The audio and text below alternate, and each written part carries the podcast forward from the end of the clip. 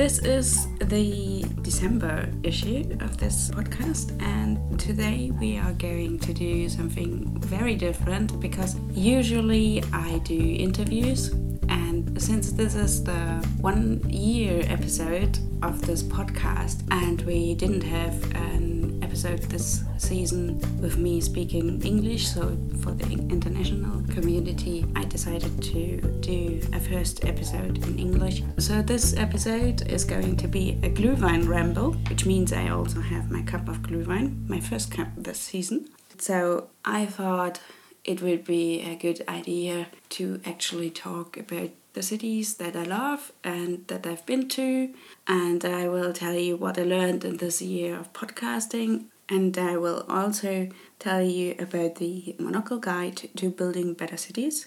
Yeah, one year ago, the first uh, episode of this podcast was released. The first episode was streamed last year on December 1st, and it was about Karlsruhe. How could it be any different? And I spoke to Bürgermeister Stapf and Frau Dederer from the city planning office.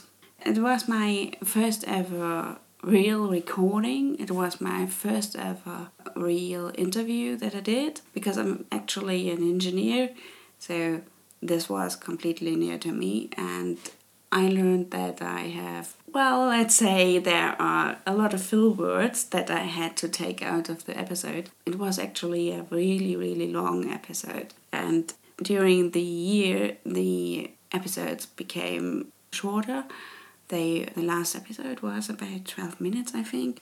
And i think that's actually quite a good time frame for this kind of podcast because as you will have probably noticed too our attention span is becoming really short. And when i watch some youtube videos and they're longer than 50 minutes, I'm always already sitting there. When will it be over? And I don't know if you have the same thing, but yeah, for me, it's um, definitely a problem. Anyway, what I also learned uh, through podcasting was that there are so many sides of cities that we don't really think about, that we just take for granted. And especially in Europe, you are used to all this history to be right around the corner. Um, I mean, I live now in Karlsruhe, and Karlsruhe is relatively young for a city. It's roughly 300 years old.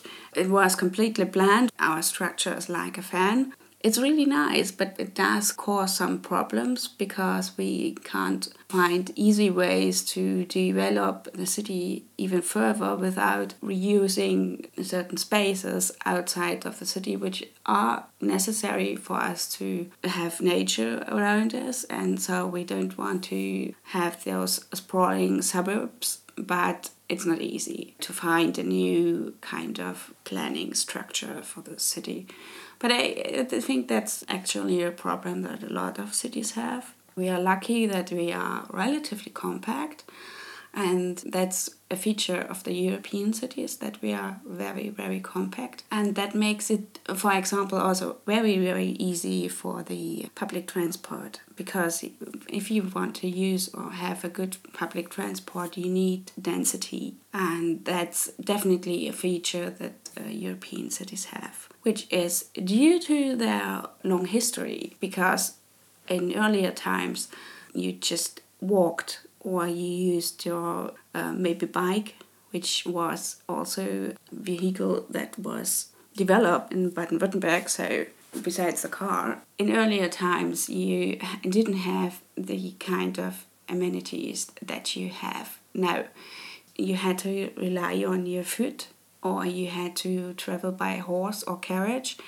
And so that this means that the distances were much smaller, and which means that the cities were much more compact than they are now. That the cities that were built after we got public transport systems like the tube or buses, even, or mainly the car, we did have cities that are much more wider, have much more space that aren't really walkable, which is bad for our health and makes them quite boring to walk along if you even have a pedestrian way. So, cities that grew and were, were built before the car came along are much denser than the cities now.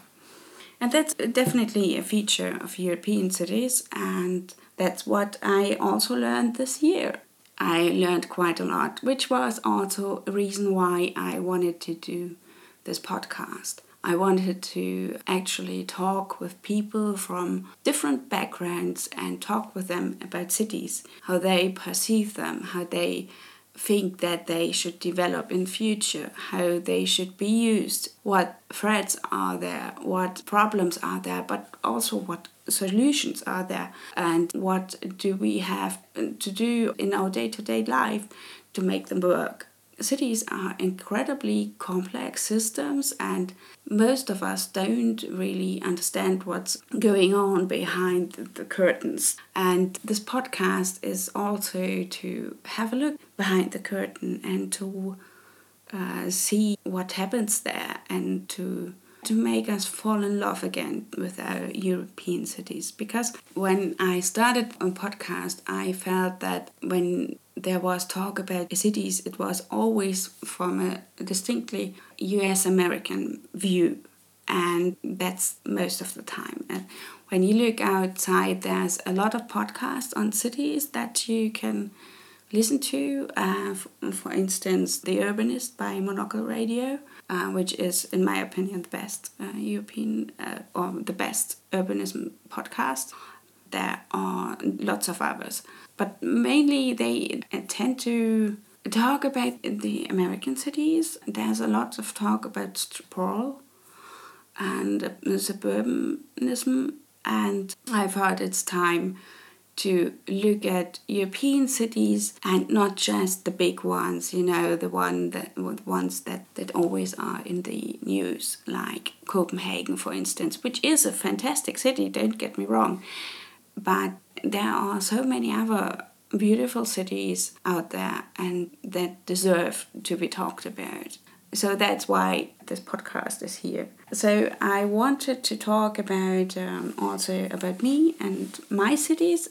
I've got quite around uh, a bit in Germany mainly, but um, I also vacationed. And so I do have some cities that I like outside of Germany. And so I already told you I grew up in Leipzig and uh, mainly in the 80s and the 90s, which means I'm also a child of the GDR, the German Democratic Republic, until it collapsed in 1989 and was reunited with the Western Germany. So now we are just Germany. And when it happened, I was 12 when, uh, when the wall came down in any case, I'm really, really glad that, that the war came down and that we were reunited because I wouldn't be an engineer probably, and I definitely wouldn't live in Karlsruhe. I wouldn't probably speak English that good.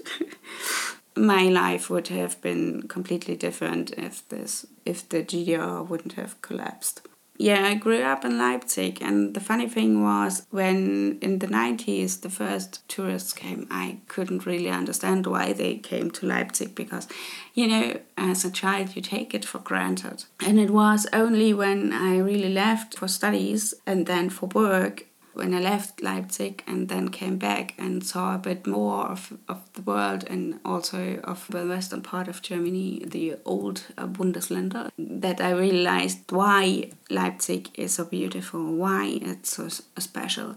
Because you see, in East Germany, in eastern part of Germany, after the Second World War, they rebuilt the cities and they rebuilt the old houses. They left the Gründerzeit houses, which means this is where we, and this was a turn of the, uh, what was it, 19th to 20th century uh, buildings. They were restored mainly, while in the western parts, where they were erased mostly, which means that those the that the eastern part uh, has a lot more denser parts and not those uh, I'm frankly very very ugly buildings from the 50s that you have in a lot of cities of uh, Western Germany. I'm really glad about that now. They didn't build mainly with modernism. I mean, there are nice modernist houses, don't get me wrong. There are some real beauties. And I did learn to like a bit more the brutalism from the 60s, but I still prefer Gründerzeitviertel because they are much more livable, because the houses have a totally different feel to them. They are much more organic, they are much more conducive to you, to to actually talk with your neighbors, to know them. They have a much more human feel, if you ask me. That's my opinion. Um, if you really like 50s urbanism and 50s buildings, it's your decision. But I prefer the Gründerzeit style Anyway, Leipzig has a really dense city center, and they do have also a river that's going right through the city, and and a forest which goes also right through the city. So it's very green. They don't have these problems like Stuttgart or the cities in the port, the Ruhrpott they, they don't have so much green in them. I'm quite glad to live in Karlsruhe. I mean, Karlsruhe is quite good in, in that regard. We have also a, a, city, a forest that reaches right into the city, so that's nice. Anyway, when I, I left for studying and uh, to become an engineer, and I left went to Stralsund, which is a much smaller city than Leipzig. Leipzig has roughly about 500,000 inhabitants, and Stralsund just has 50,000 or had 50,000 at that time. Stralsund used to be a Hanse city, which means they are at the Baltic Sea, and my university was right at the sea.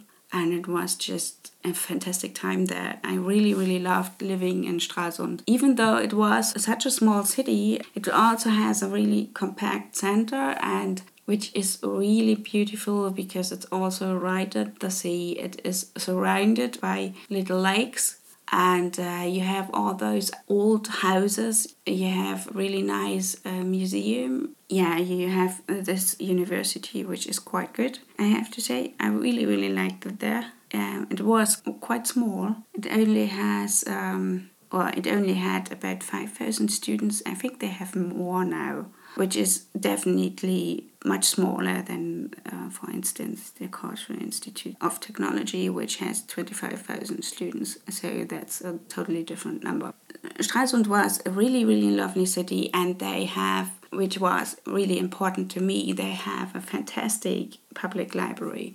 And considering that it was such a small city, this is really important because when I went to Filling in Schwarzwald, which is exact the other uh, direction, uh, which is in the southwest of Germany, in Bad Filling, Schwenning, if you don't know it.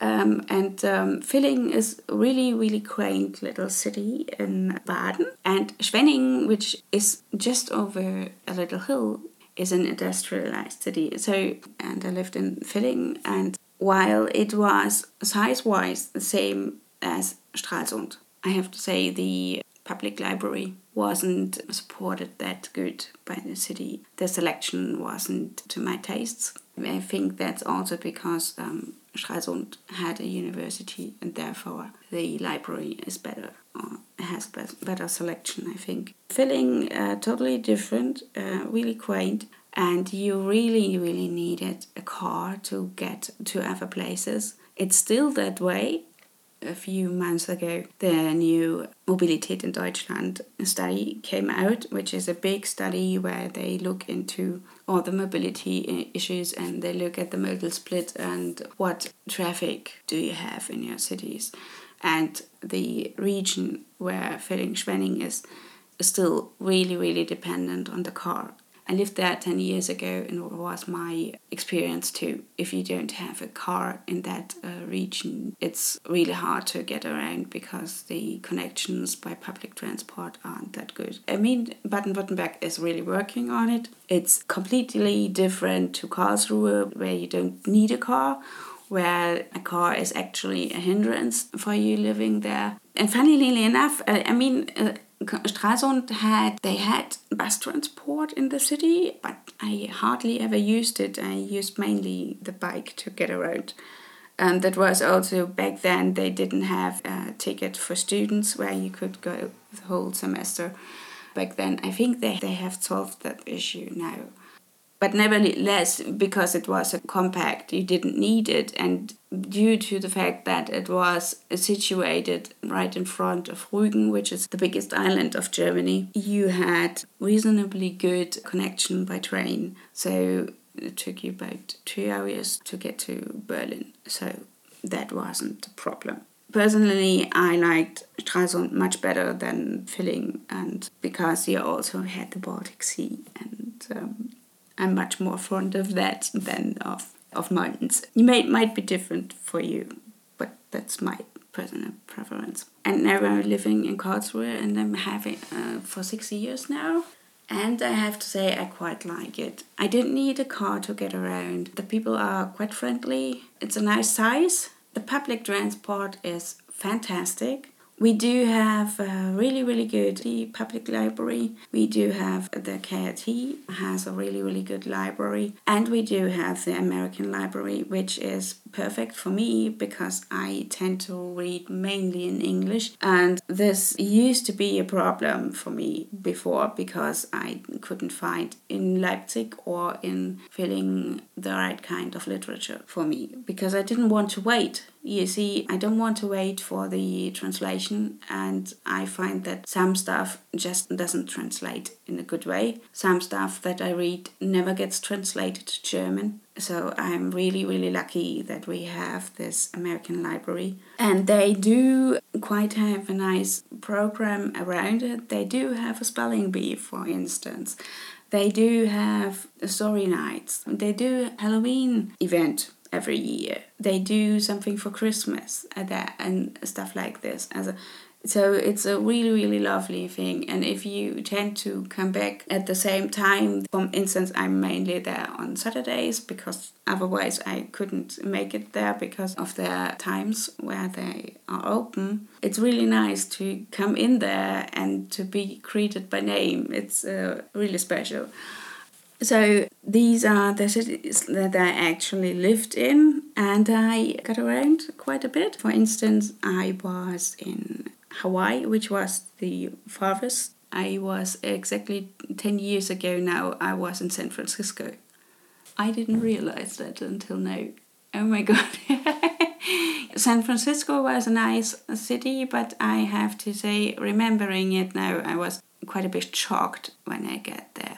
You see, when you live in Germany, you don't see landlines that much for electricity. And when you come to America, it's really weird. In the banking districts, everything is the same as in Germany. But as soon as you leave the banking districts, you suddenly have landlines again. And you know, the, the trams there are really really old because they get them from everywhere it's, it's mainly presents given to them and then we flew to big island of hawaii which was also nice i like big island a lot better than honolulu mainly because on Big Island you have everything. It's every kind of vegetation. And on Mauna Kea you have the observatories. I totally love the night sky and, and the universe and um, like I like physics and astronomy. So I, I visited the observatories and it was really really special when when we were up there and looked out over the clouds. And then we went stargazing you know. I did this tour and it was the best $200 ever spent then we went on to Honolulu. There was a, quite a big storm, which didn't make it that fun, but you know, I also got tattooed there. Then we went to Kauai, and Kauai was really funny because we stayed in this hotel near the sea. And when I got to the hotel, as I said before, I'm an avid reader, and I had all my books read. And then I got into the hotel and I got to the receptionist and asked where the next bookstore was. She was really, really flabbergasted when I asked her for the next bookstore. And turns out back then there was one bookstore on the whole island. I don't even know if they are still there. but yeah, she could point me in the direction and uh, get something to read. anyway, when in this small town, which was next to the hotel, I felt like I was in a in a western movie because they had these fronts and no real walkways for pedestrians and stuff like this. I liked Kauai and I liked Big Island. Well, for a long time, I used to really like Edinburgh in Scotland. I actually thought it was the perfect city. this was due to the fact that I spent several weeks there for language courses at the end of the 1990s. I absolutely loved it there. My mom told me the first time I went there, I had three weeks of rain. I don't remember that. Funnily enough, when I got back there um, last year, and even more so this year, I fell out of love a bit with the city and I think it's due to the fact that I just know more cities, that I'm older now, and that my priorities have shifted quite a bit. And for me, public transport is a really, really big thing. And in that regard, and, and bikeability also are a big thing. And in those parts, they have to really up their game. I mean, they are size wise, they are the same size of Leipzig. They do have quite a bit more of tourists, so that's probably a reason. They do have a really, really good bus network, but in considering their tram line, they do need to improve. Considering that their tram is brand spanking new, I think they could have done a slightly better job.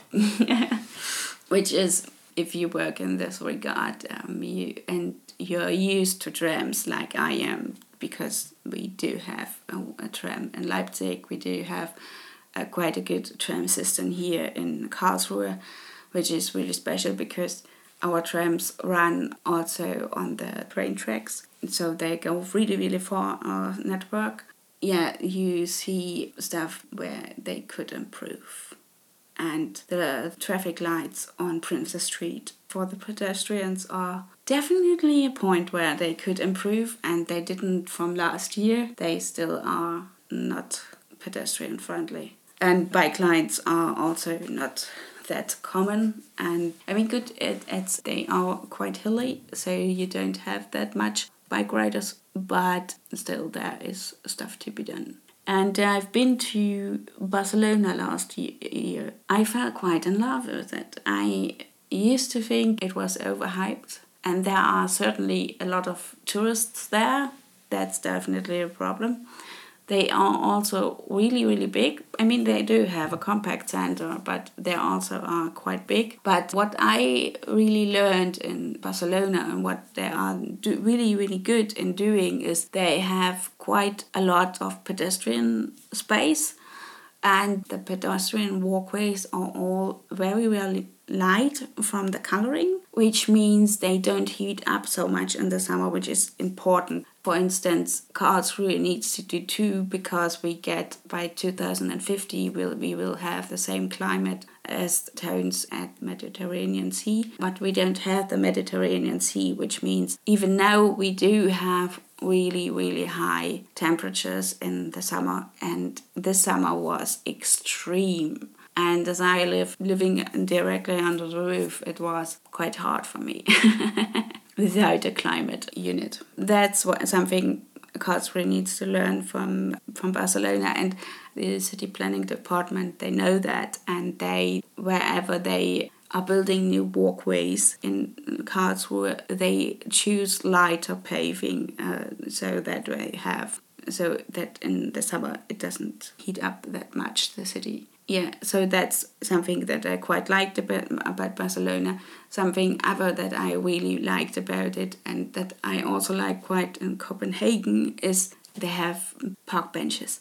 And this is something you find still not enough in germany especially in baden-württemberg. I don't know why we don't have park benches.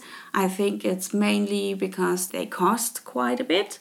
When it comes to they need to be replaced, they need to be maintained. So that's a cost factor. I do get this.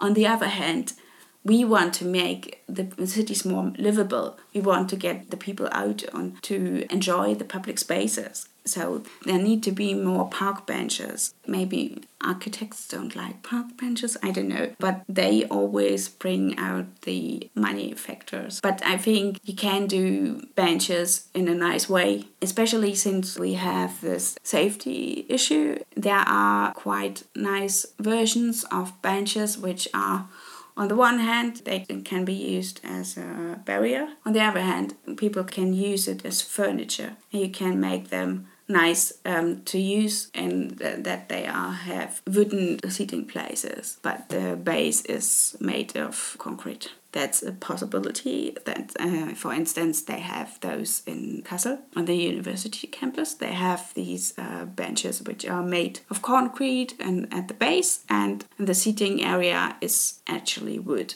and this makes it much more comfortable, uh, much more usable for the people than these concrete benches that we have at the KIT, which are just concrete, which means they aren't really nice to sit on. I mean, they can't be vandalized that much. I mean, if you if you put your mind to it, you can vandalize everything. But they also aren't really used, and that's mainly due to the fact that either they're the cold or they're out in the sun, which means that you get way too hot in the summer. So you need to put them in the shade, and you need to put some wood on it. So I really liked Barcelona. I also liked Copenhagen big surprise because it's quite nice to walk in because there is all this bike infrastructure. I mean, Karlsruhe has improved in the last 10 years quite a bit. I mean, they did have in the early 2000s, I think it was, they did get a really, really bad reputation because uh, considering the bike use, there was so much that wasn't okay. But the city council put their mind to it and they continuously worked to make it better to use a bike to get around. And um, now we have modal split for bikes about 25% and that's a huge amount. Karlsruhe is doing a really good job. They still have uh, stuff to do. For instance, we have the same problem as Copenhagen. We don't know where to put the bikes, which means parking space. You need bike parking space too. And but we are getting there, and the city is really working on it. They put their mind to it. They put their money to it. They're doing the best they can do. Copenhagen is quite a nice city in that regard, and they do have a lot of park benches, so that's a good thing too. In summary, I can say I really, really like Karlsruhe. Yeah, I think between uh, 300,000 and uh, 600,000 is a good size for a city, in my opinion. It can be a lot smaller, like Stralsund too, but then the other points have to be there, like livability and a good public library. They have to be there and good trade connections. If that is a given, then smaller cities are fine to live there too, in my opinion.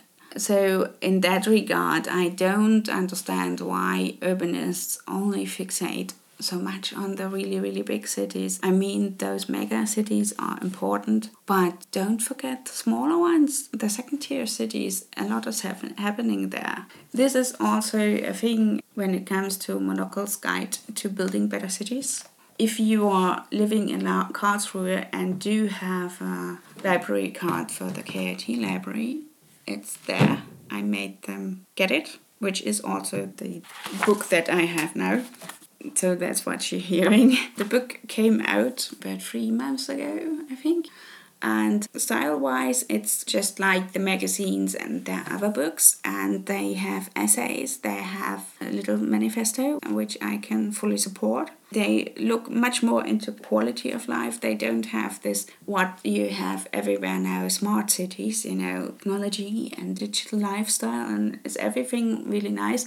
But when you live in a city, you don't just need a, you know a Wi-Fi access. You need also bike paths. You need park benches.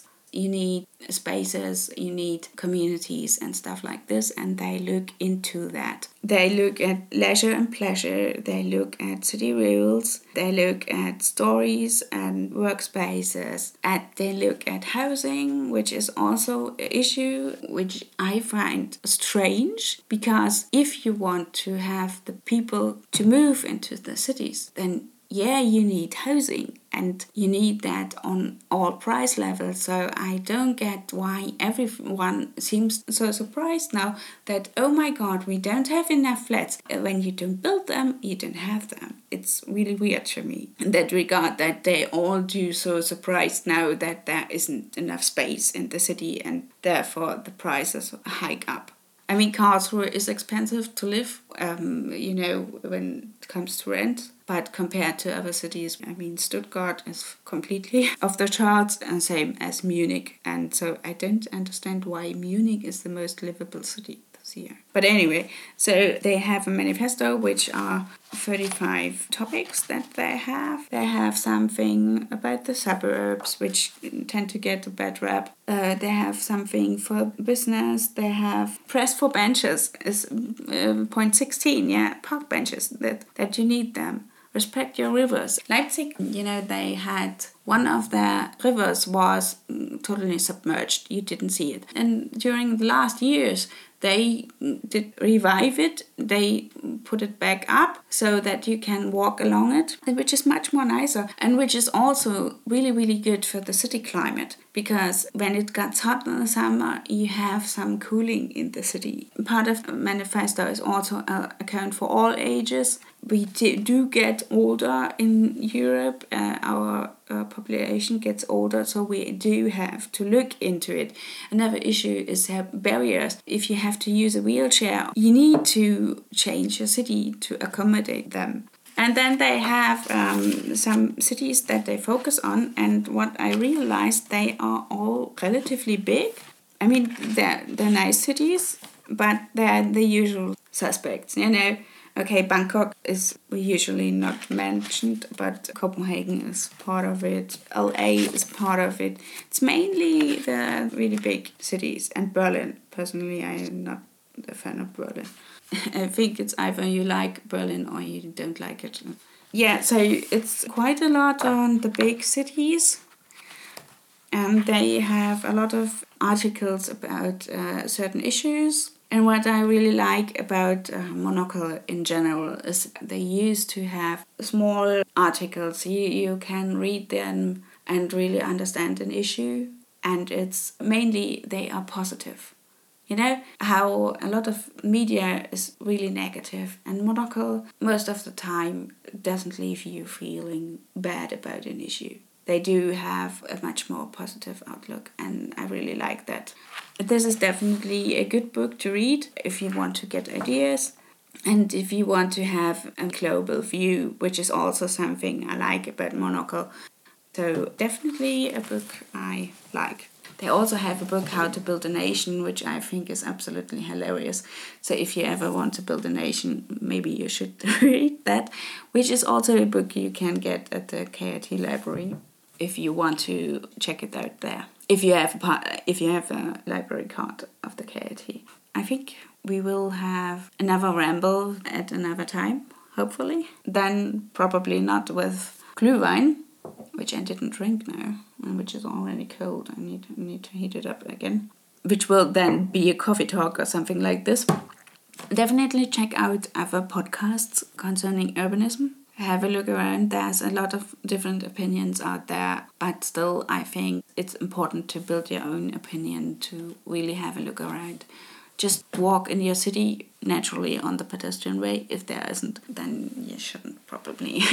Don't walk in the street. Use the safe walking I hope you did like this version. If so, you can also stop by on the Instagram. And that's it for this episode. The music is, as always, from Erwin Schmidt. And we will hopefully soon be also available through iTunes so that you can download it every time because we finally fixed this issue that we have had. Yeah, the next episode will be out in January. I wish you a very nice season. I wish you a good start into the new year. And if you celebrate Christmas, I wish you a nice Christmas. If you celebrate Hanukkah, if you celebrate Kwanzaa or whatever is out there that you celebrate, I wish you a nice celebration. Hope to hear you soon.